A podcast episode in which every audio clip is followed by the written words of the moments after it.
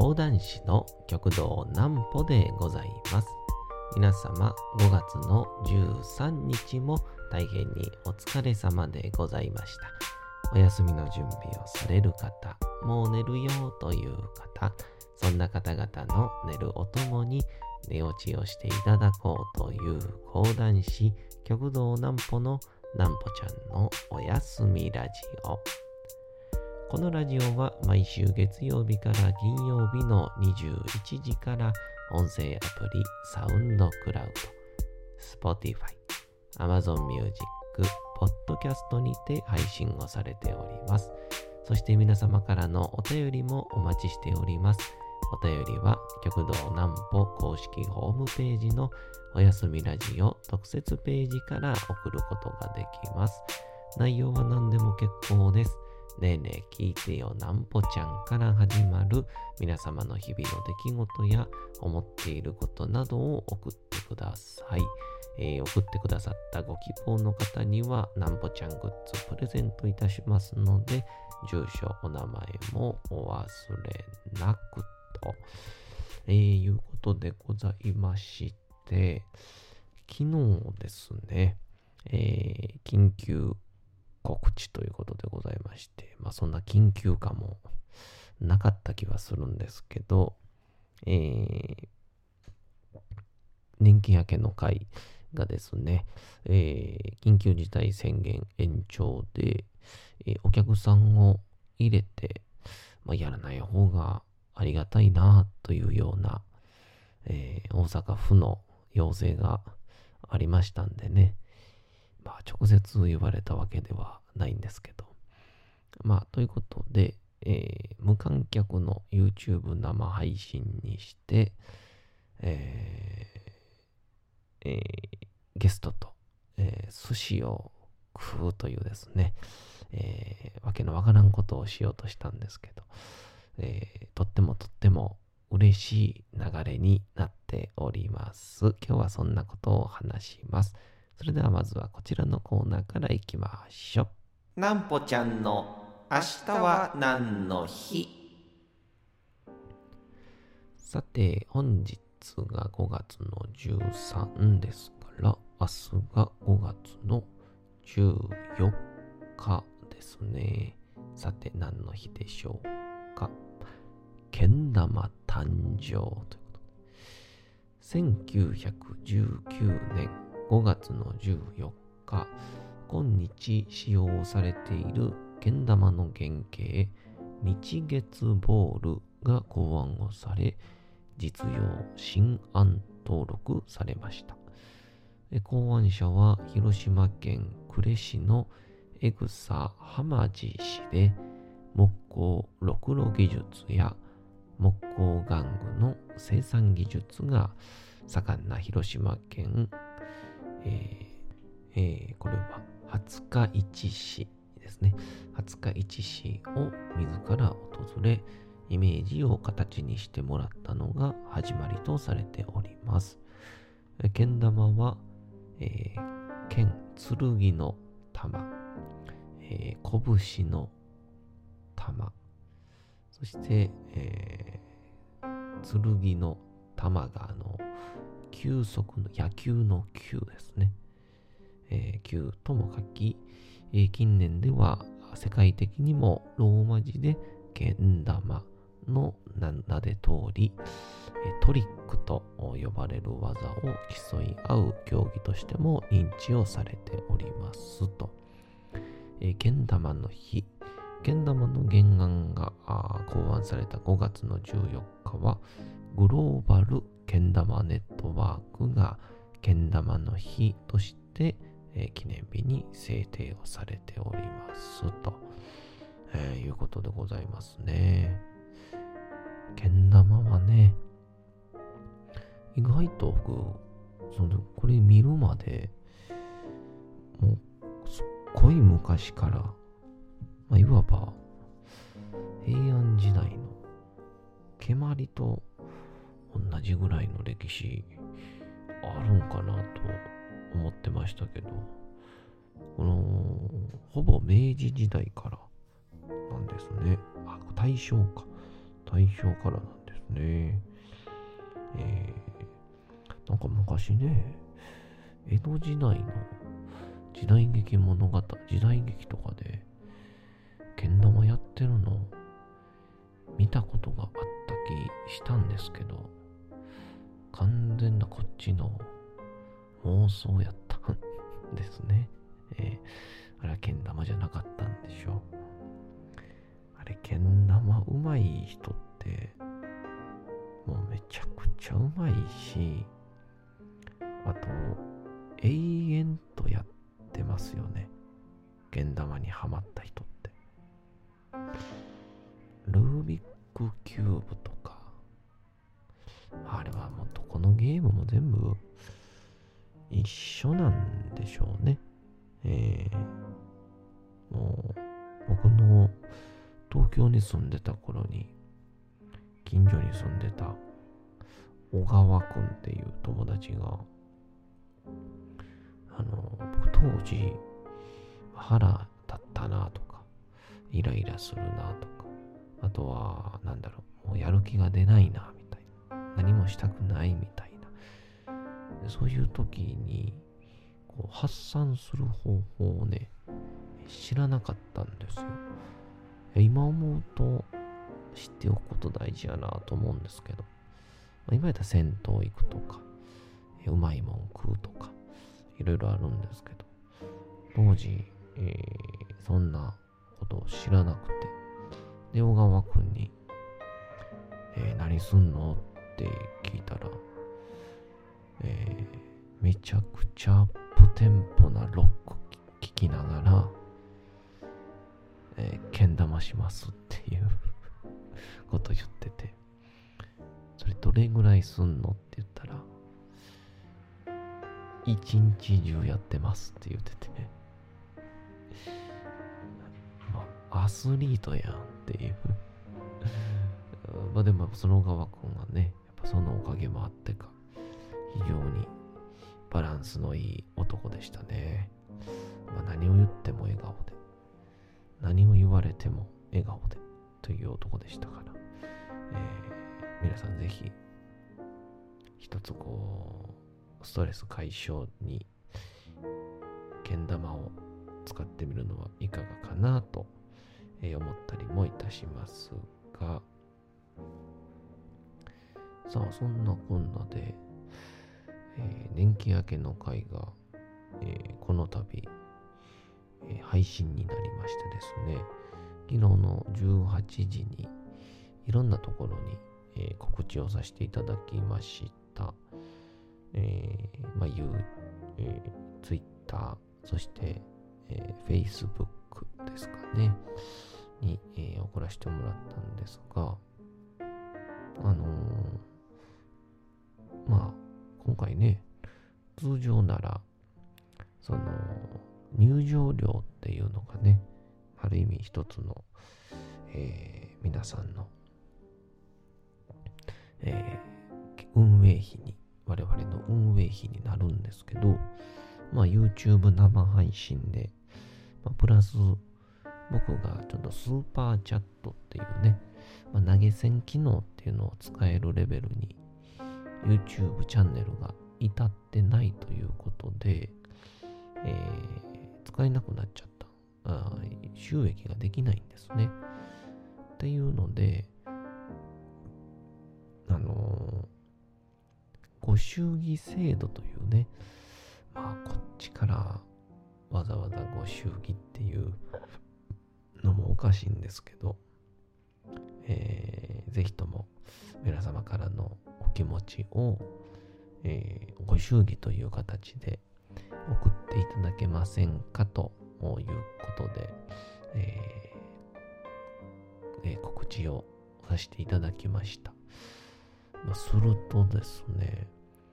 えー、ありがたいことに、本当に多くの方々から、えー、一応、この、まあ、お値段とか、いろいろコースがあるんですけど、本当に、えー、いろんなところ、えー、から、えー、ご祝儀をですね、え、送ってくださっておりまして、もう本当に、え、今からえ、早速、この返礼のね、お手紙を先にしたためて、え、まあこの気持ちも熱いうちにと言うんでしょうか。まあ一番こう気持ちがある時に書いて、でまあ一応多分5月末か、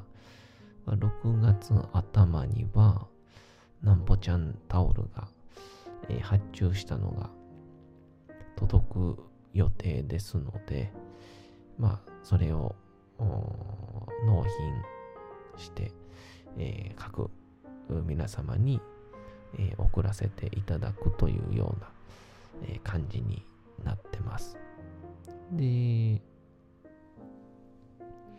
この、本当にありがたい限りで、タオルとシールをこのままで足りるのかなっていうぐらい頂戴してまして、えー、まあ、その正確な数とかはね、ちょっとね、えー、あんまちょっと広げて言うもんでもないかなと思うんですけど、ようさん、ありがたいことにいただいてまして、これね、いつかね、えー、違う形で還元しないといけないなぁなんても、えー、思ったりするんですが、えー、一応、年季明けの会の、えー、緊急ゲスト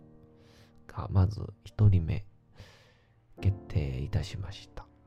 さあ、そのゲストというのがですね、5月の30日のですね、えー、第3公演、極道南左衛門、極道南流出演の第3公演と、第4公演の未長拳銃小堀さんが出演されるこの第4公演の間に、まあ、大体約1時間15分ぐらいの空き時間があるんですね。その空き時間に、えー、登場していただく緊急ゲストが、えー、まず1人目決定いたしました。えー、その方は、あの、皆様ご存知やと思います。桂くの一お兄さんでございます。桂くの一お兄さんでございます。えー、最近あの、桂門四郎兄さんがね、始めた、えー、なんて言うんですか、えー、クラブハウス予選っていうね、あれの所属メンバーでも、えー、ありまして、えー、昨年ですかね、えー、桂九尺師匠のもとから、年季明けをされまして、まあ、これがまたね、落語がめちゃくちゃうまいんですよ。もうね、なんて表現すればいいんでしょう。まあ、僕は正直その、この人がうまいとか、この人がその、微妙みたいな、あんまそれ僕にはあんまわからないんですけど、ほんと素人目に、あ、また聞きたいなって思わせられる、そういうような落語をされるこの一お兄さんでございまして、パワフルかつ、えー、なんかこう、粋な匂いを感じるというんでしょうか。えー、そういう風な感じの方でございまして、で、落語だけかなと思いつつ、落語にある、こう、なんて言うんでしょう。リズムというか、なんか、心地よさを感じるんですね。で、それはなんでなのかなと思ったら、まあ、後で分かったのが、えー、ギターとか、あとは、えー、なんだっけな、チェロかな。っていう、いろんなね、弦楽器をね、趣味でされてて、で、プラス、それに合わせて、あの、なんて言うんですか、えっ、ー、と、レコード集めもされているっていう、なんかもう、うん百枚家にあるらしいです、レコードが。いや、だから本当に、なんて言うんでしょう。趣味がない人間からしたら、一番羨ましくなる感じのおしゃれな趣味を持った方でございまして。で、以前ツイッターに、ご自分のギターを弾きながら、ある意味弾き語りで、あの、ジュディアンドマリーの、えー、そばかすっていうのを、えー、カバーでやられてたんですね。で、これがね、またね、うまいを通り越して、素敵なんですよね。あのー、まあ、カラオケ行って、ああ、うまいな、うまいなって思う人はもちろんいるし、これすごいことですけど、それ以上に、いい声してるなとか、えー、何その声とか、素敵ってなるのって多分、もう一個こ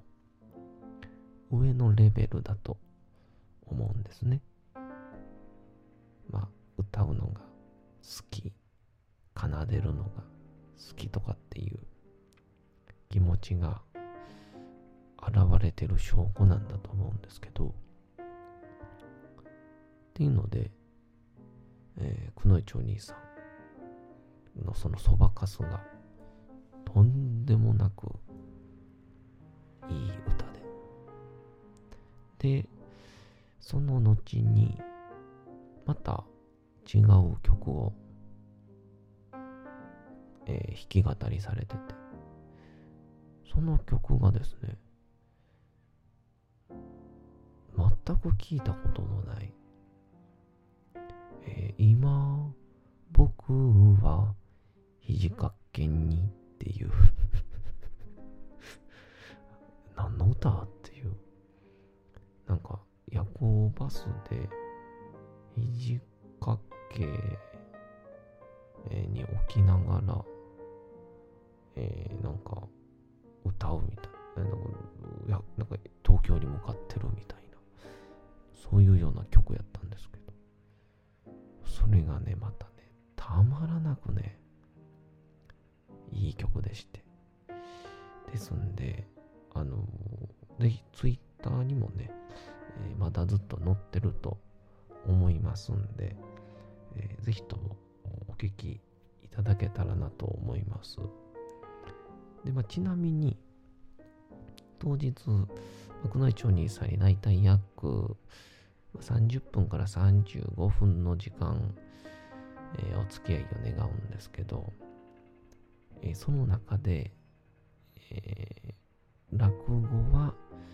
え一切されません。はい。え落語は、え一切されません。え弾き語るだけです。はい。で、ね、一応その後にね、二丁拳銃小堀さんが、えー、いらっしゃるんで、まあ、そのコラボまでとははいかないでしょうけど、えー、まあ、例えば今後ね、お知り合いになられて、まあ、ギターが弾けるということで、まあ、小堀さんと何かのご縁にでもなればなぁなんて、まあまあ、まあ僕が思ってるだけなので、まあ、実際ね、どういうふうにはなるかは分かりませんが、えー、まずは5月の30日のゲストが、えー、くのいちお兄さんに決定をいたしました。えー、どんな風な回になるか楽しみでございます。一応当日、極道南歩の歌も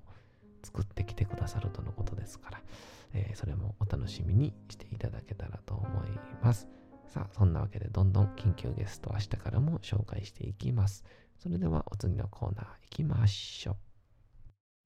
う。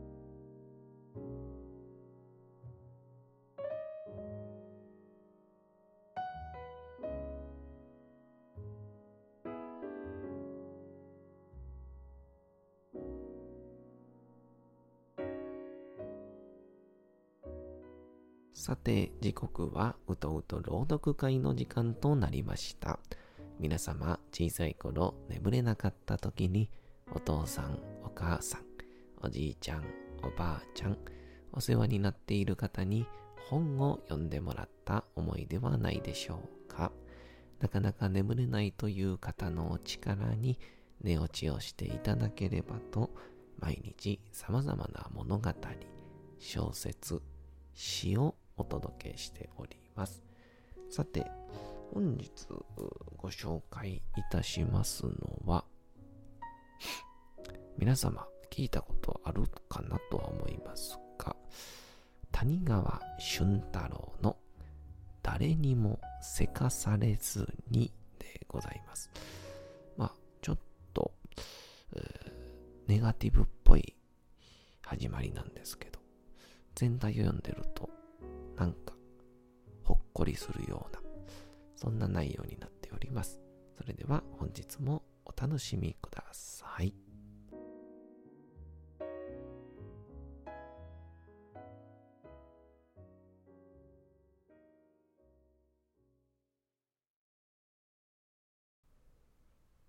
誰にもせかされずに谷川俊太郎誰にもせかされずに私は死にたい。そよ風が窓から草木の香りを運んでくる。大気が何でもない日々の物音を包んでいる。できたらそんな場所で。もう花はその香りを嗅げないとしても、もう耳は最も身近なものの嘆きしか聞こえないとしても、誰にもせかされずに私は死にたい。愛し続けた音楽のように心臓をリタルダンドさせてやりたい宴の後のまどろみのようにゆっくり夜へ入って行きたいもう脳が考えることをやめた後も考える以上のことがまだ私のどこかにとどまっているかもしれないから。それは私が自分を惜しむからではない。死のひんやりした指に手首をつかまれた人々のあの腹渡のよじれるような不安とあがきを感じないからではない。私はただ心と体を一つに運命に従いたいだけ。野生の生き物たちの教えに倣って一人で誰にもせかされずに死にたいから。誰もせかさずに私は死にたい。丸ごとのただ一つの命のままで私は死にたい。限りある命を信じるから、限りある命を慈しむから、今も、そして死の時も、誰にもせかされずに私は死にたい。扉の外で待つ者が私をどこへ連れ去るとしても、それはもうこの地上ではないだろう。生きている人々のうちに、ひそやかに私は残りたい。目に見えぬものとして、手で触れることのできるものとして。